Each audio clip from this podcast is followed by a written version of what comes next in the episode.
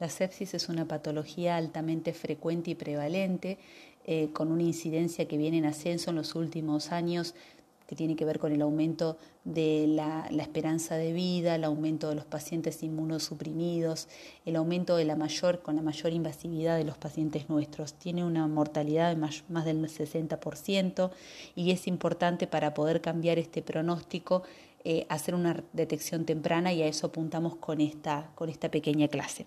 Para empezar definiendo tenemos que poder decir que es una sepsis. La sepsis es una infección sospechada o documentada en alguna parte del cuerpo con alguna de las variables de lo que definen un sistema, un sistema inflamatorio de respuesta sistémica.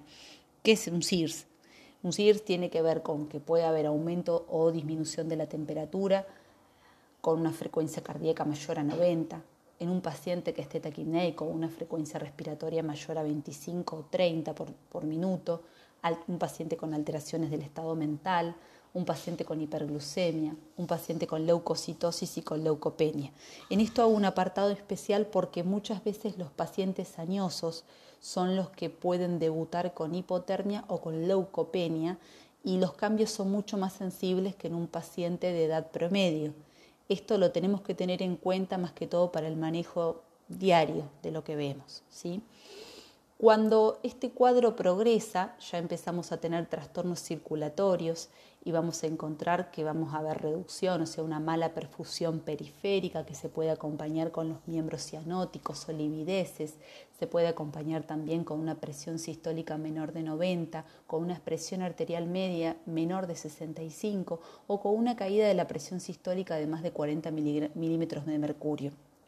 A, a este cuadro ya hablamos de una severidad mayor, con un mayor compromiso de vida y con un peor pronóstico.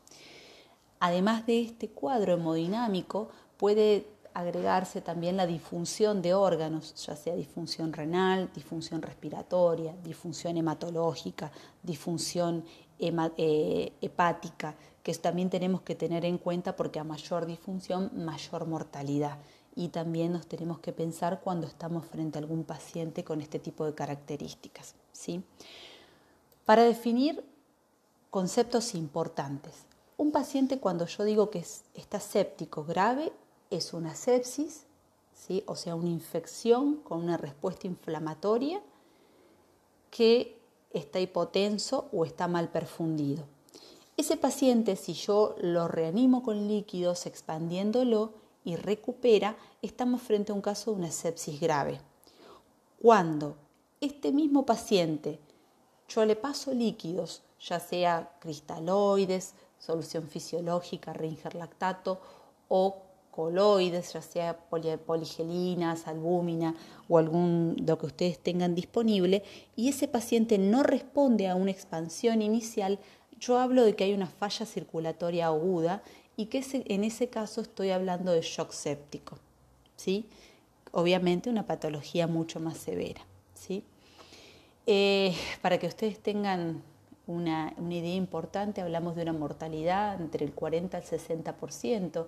Hay variables asociadas con el aumento de la mortalidad, ya sea el sexo masculino, la raza negra, eh, la presencia de comorbilidades como EPOC, diabetes, falla renal, falla cardíaca previa.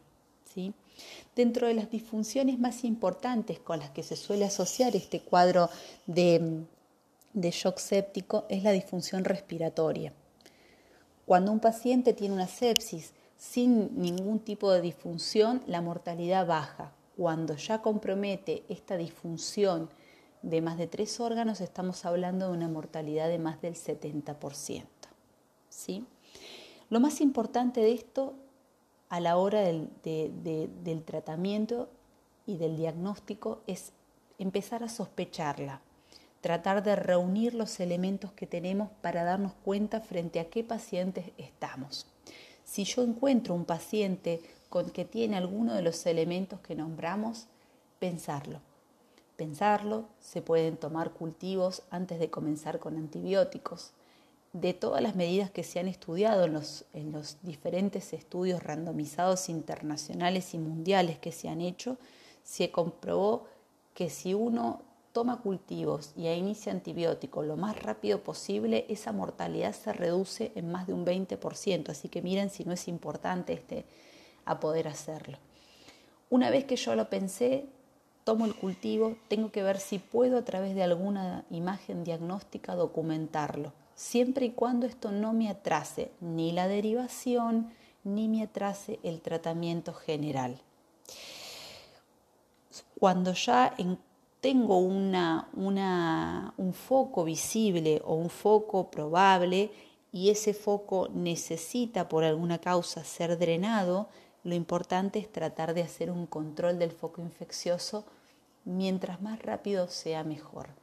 En este caso acá necesitamos el acompañamiento de todo el equipo quirúrgico para poder hacer un drenaje temprano durante las primeras horas de presentación de nuestro paciente séptico en la guardia. ¿Sí?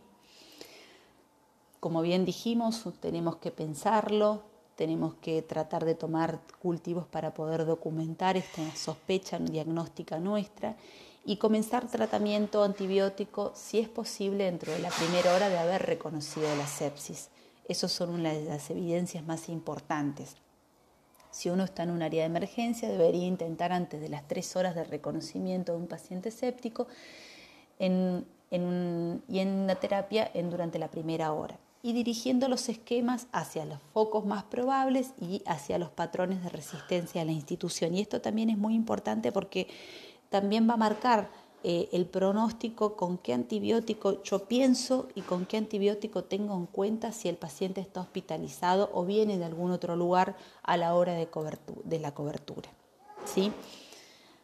Con respecto a esto es importante que la terapia combinado no, no demostró ser mejor, mejor que la monoterapia de amplio espectro. ¿sí? Solamente es si yo sé que el paciente está o estuvo colonizado con una pseudomona o en pacientes neutropénicos, en ese caso sí la terapia combinada es mejor que la monoterapia de amplio espectro, ¿sí? Tratar de hacer una terapia, de hacer una terapia y de poder desescalonarla durante los días siguientes con el advenimiento de los cultivos y si no se encuentra antibiótico, se reevaluará junto con el equipo si se continúa o no, si se encuentra o no foco infeccioso. Importante tener en cuenta son que tenemos objetivos dentro de las primeras seis horas. Nuestro objetivo fundamental es tratar de hacer un control de temperatura, si el paciente está hipotérmico, tratar de llevar a una temperatura entre 36,5 y 37 grados de temperatura, evitar la hipotermia porque eso me genera una cascada de la coagulación que no me gusta en esos pacientes. Hacer una expansión con líquidos, fundamentalmente cristaloides, ya sea solución fisiológica y o ringer lactato, empezando con 20 mililitros kilo, y esa expansión tiene que ser grande, con dos vías gruesas, eh, no puestas en la flexura, sino tratar de, ver en los lugares donde realmente pase donde me asegure que el paciente esté orinando, ¿sí? más de 5 mililitros kilo hora, donde yo pueda hacer un control de la respiración, me fijo si el paciente realmente tiene una mecánica respiratoria adecuada, si tiene una oxigenación adecuada, si necesita oxígeno complementario y si realmente la mecánica no es adecuada, está taquipneico, está el paciente chocado, evaluar la, intubación, la colocación de una vía aérea artificial hasta su lugar de derivación. Como habíamos dicho, empezamos con una expansión de 20 mililitros kilo. Si ese paciente no responde, ya estamos en presencia de un shock séptico y en este caso la elección sería empezar con algún tipo de droga vasopresora, vasoconstrictora, que me ayude a aumentar un poco lo que es este, hacer una vasoconstricción para que me genere un poco de, de aumento de la frecuencia cardíaca y de volumen minuto. Esto lo logro a través de la noradrenalina que a veces están dispuestos en algunos lugares, otras veces no. Pero bueno, si, está en la disponibilidad sería importante empezar y es una de las drogas elección. Ya se desaconsejó el uso de la dopamina como años, como años anteriores y tampoco se usan en dosis bajas que antes se daban como protección renal. ¿sí? Otro apartado importante con respecto a la transfusión, se ha visto que esto em, limita mucho limita mucho la, la, permeabilidad capilar, eh, trae muchas reacciones adversas, solamente estaría aconsejada las transfusiones de glóbulos rojos eh, en un hematocrito menor de 7, las plaquetas en menor de 10.000 o si se va a hacer algún procedimiento y el plasma lo mismo. Con respecto a los corticoides, solamente estarían eh, con cierta evidencia intermedia eh, utilizados si estamos frente a presencia de un shock séptico, no frente a una sepsis, o sea, no si el paciente no está inestable hemodinámicamente.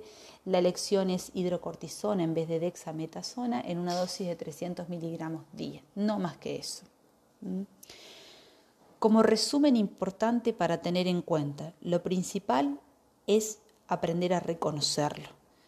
Poder reconocerlo, si yo lo reconozco lo tengo que sospechar, y al sospecharlo actuar en consecuencia, ya sea tratando de documentarlo con cultivos, con alguna imagen, y empezar a reanimarlo, primero con líquidos, tratando de dar oxigenoterapia, subiendo la presión, tratando de contabilizar la orina y que el paciente realmente pueda tener un ritmo diurético adecuado, con una oxigenación arriba del 95%, tratar de hacer un control de foco si puedo y empezar el antibióticos cuanto antes sea posible, mientras voy tratando de derivar ese paciente. Con esto puedo bajar más de un 20% la mortalidad y eso es lo que esperamos a través de, de estas pequeñas medidas que en realidad tienen un gran impacto en la calidad de vida del paciente. Bueno, espero sus dudas. Vamos a hacer un par de casos clínicos para, para ver si queda claro eh, y si podemos pensar juntos cómo podemos mejorarlo. Hasta luego. Buen día, vamos a hablar de las generalidades del trauma, una patología altamente frecuente. Nosotros nos vamos a ocupar en las medidas iniciales de un paciente que recién llega a la sala de emergencia y tratar de poder reconocer a tiempo lesiones que son mortales y que tienen una mortalidad instantánea si uno no las diagnostica y no las trata a tiempo. ¿sí? Es muy importante, primero, cuando uno sabe que va a atender un paciente politraumatizado, tener un lugar preparado, con un equipo de protección y que todo el personal lo tenga, y que cada uno tenga una, una tarea asignada. Eso hace más fácil el desenvolvimiento de lo que es la, en esta situación de emergencia donde uno debe actuar rápido. Dentro de la evolución inicial va a comprender tres etapas, una revisión primaria, una resucitación y una revisión secundaria. Dentro de la revisión primaria y la resucitación vamos a tener lo que nosotros llamamos el A, B, C, D, E, en ese orden. A es la vía aérea con control de columna cervical, B es la ventilación, C es la circulación y el control de hemorragias, D es el déficit neurológico y la E es la exposición y prevención de la hipotermia. Vamos a ir desarrollando uno por uno y qué cosas uno debe ir buscando en cada partecita de esta revisión primaria.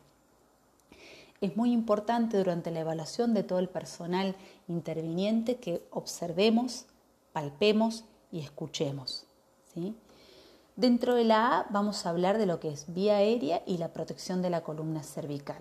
Protección de la columna cervical tenemos que tener en cuenta que todo paciente que está inconsciente, paciente con un trauma sistémico, o sea, un trauma que sea de varios órganos, en un paciente tengo que yo pensar que pueda tener alguna lesión de la, de la columna cervical y ya en una etapa prehospitalaria muchas veces ese paciente debería llegar con una tabla de raquis, con un collar cervical y todas las maniobras deberían hacerse en bloque con una, manteniendo la linealidad de la columna de la columna cervical para evitar lesiones.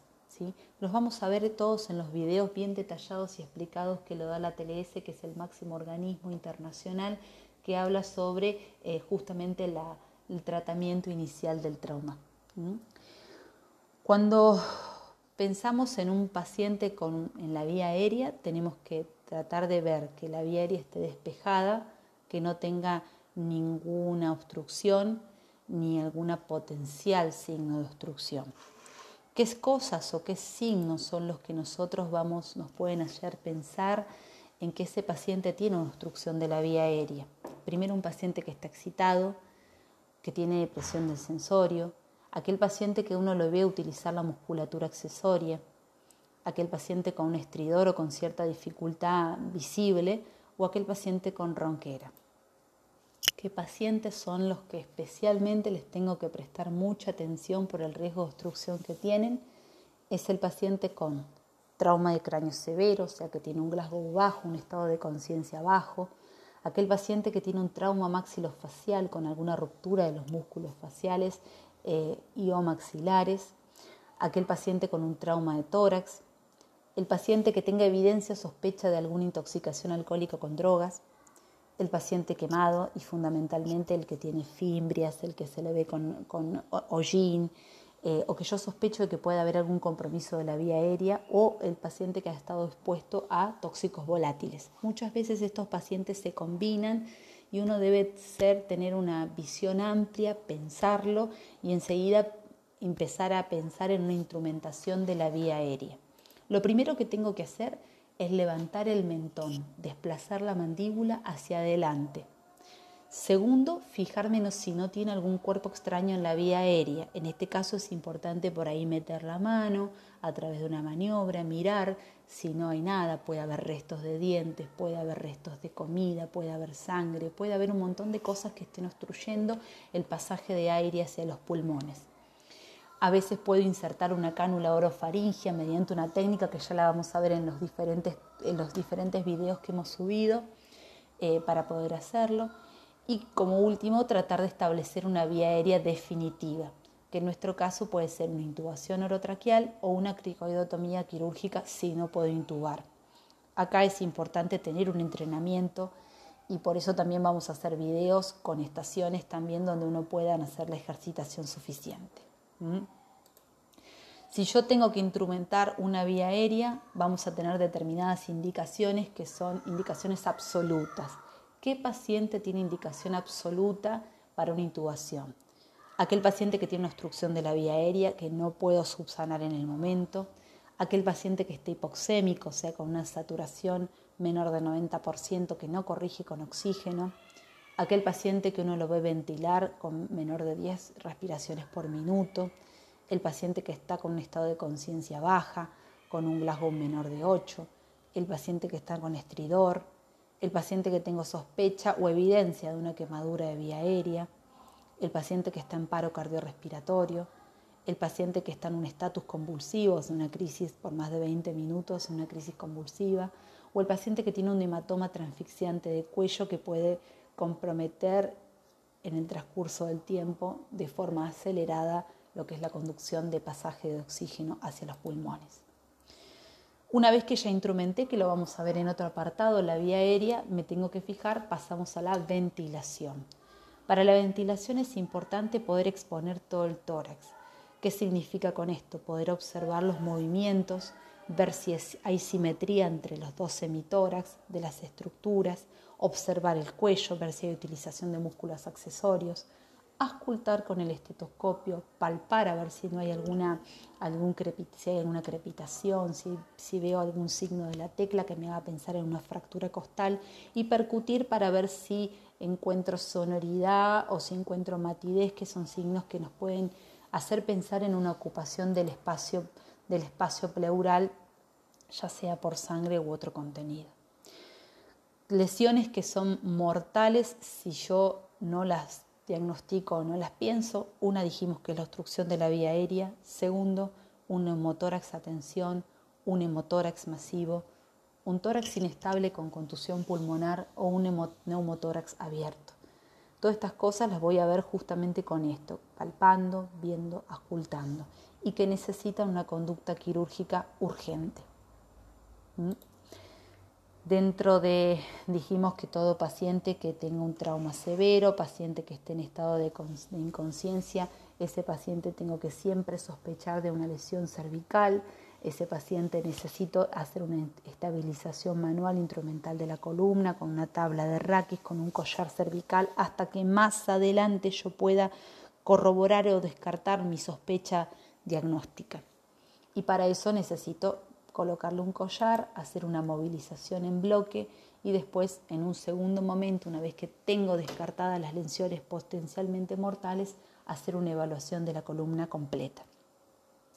Dentro del C, dijimos ya teníamos el A, un paciente que ya tiene una vía aérea permeable, que está ventilando, que está ingresándole el oxígeno de forma adecuada, me fijo en la circulación. En esta, lo que es la circulación, ahí tiene que ver mucho qué es, me fijo si el paciente está, consciente o no, cuál es la coloración de la, de la piel, qué temperatura tiene, cómo si veo las venas del cuello que están colapsadas o no, si tengo los pulsos periféricos presentes o no. ¿sí? ¿Por qué es importante? ¿Por qué? Porque mientras eh, todas estas haya alteraciones que yo tengo que tratar de poder definirlas, van a llevar obviamente a que yo tenga que actuar. Es importante siempre que entra un paciente de esto, a veces todas estas cosas se hacen en simultáneo, colocar catéteres gruesos en venas periféricas, ¿sí? tomar muestras de laboratorio, agruparlo para poder ver si necesita una transfusión, buscar tóxicos, si cuento con esto en algún lugar donde esté, esté donde lo tenga disponible, descartar si es una mujer eh, un embarazo y empezar una expansión inicial que en general se puede utilizar un ringer lactato tibio o una solución fisiológica tibia con aproximadamente 2 litros y de ahí ver si este paciente responde o no responde en el caso de estar hipotenso o no. Vamos a tener pacientes que obviamente pueden responder a la resucitación temprana.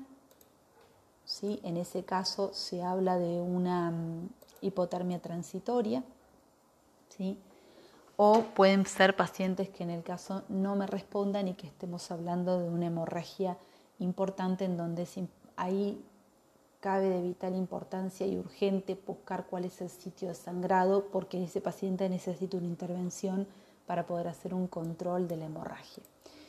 Podemos tener dos tipos de hemorragias, dijimos las hemorragias internas y hemorragias externas. La hemorragia externa es la más visible, a veces puede ser un scalp, a veces puede ser alguna fractura de fémur, a veces puede, em, digamos, tener un sangrado por boca, eh, o en otros sitios altamente vascularizados y que ante eh, este trauma se puede hacer una exsanguinación importantísima o pueden ser hemorragias internas que son donde uno empieza a buscarlas, primero en tórax, en abdomen, en pelvis, porque necesitan una intervención urgente y necesito yo restablecer la circulación importante.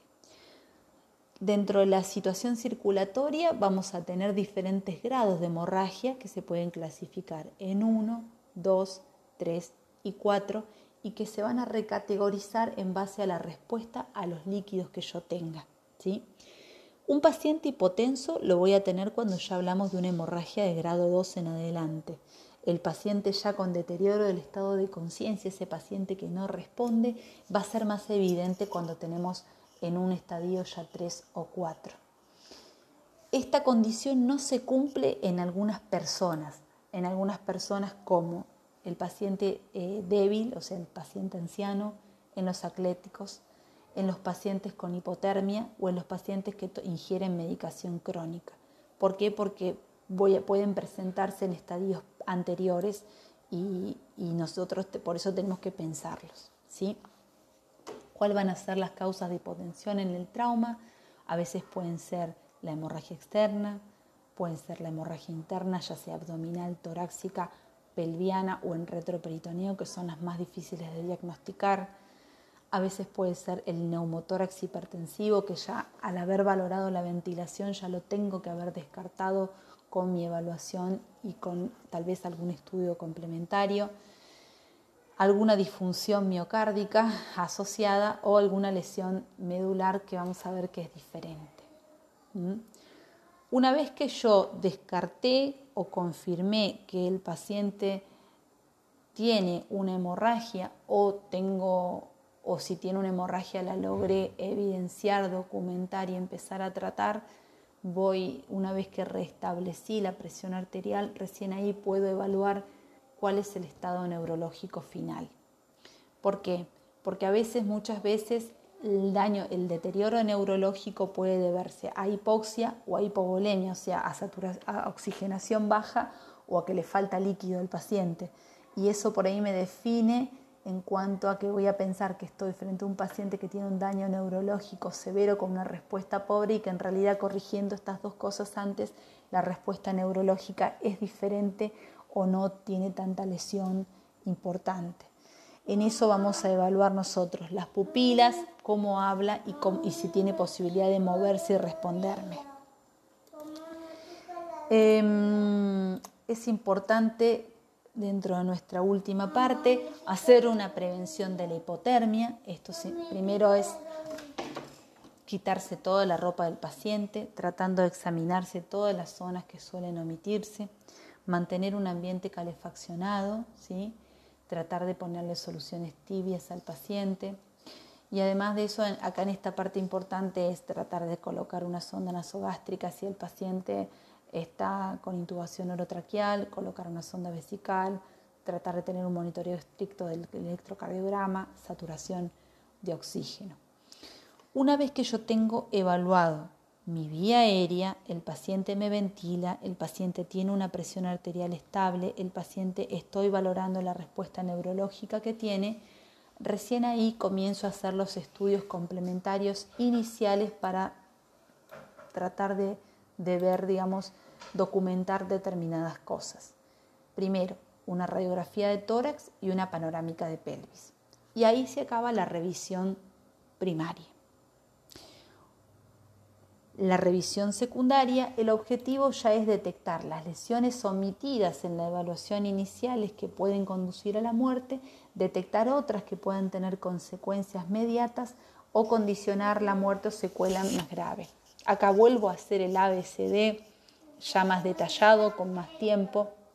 Acá puedo preguntarle a la familia los datos físicos, hacer una anamnesis un poco más dirigida, hacer un examen físico más detallado con estudios diagnósticos más, más este, em, de mayor cuantía. Acá yo voy a poder fijar el mecanismo de, cómo fue el trauma, si tiene un trauma cerrado, si tiene un trauma abierto, qué tipo de impacto tuvo, si tuvo un impacto frontal, si tuvo un impacto posterior, si fue eyectado. Y acá empiezo a buscarle ya lesiones lugar por lugar. El resto de las cosas las vamos a ir complementando en los videos que hemos subido, que están hechos por la TLS, un organismo internacional que merecen la pena verlos y poder mirarlos con detenimiento. Hasta luego.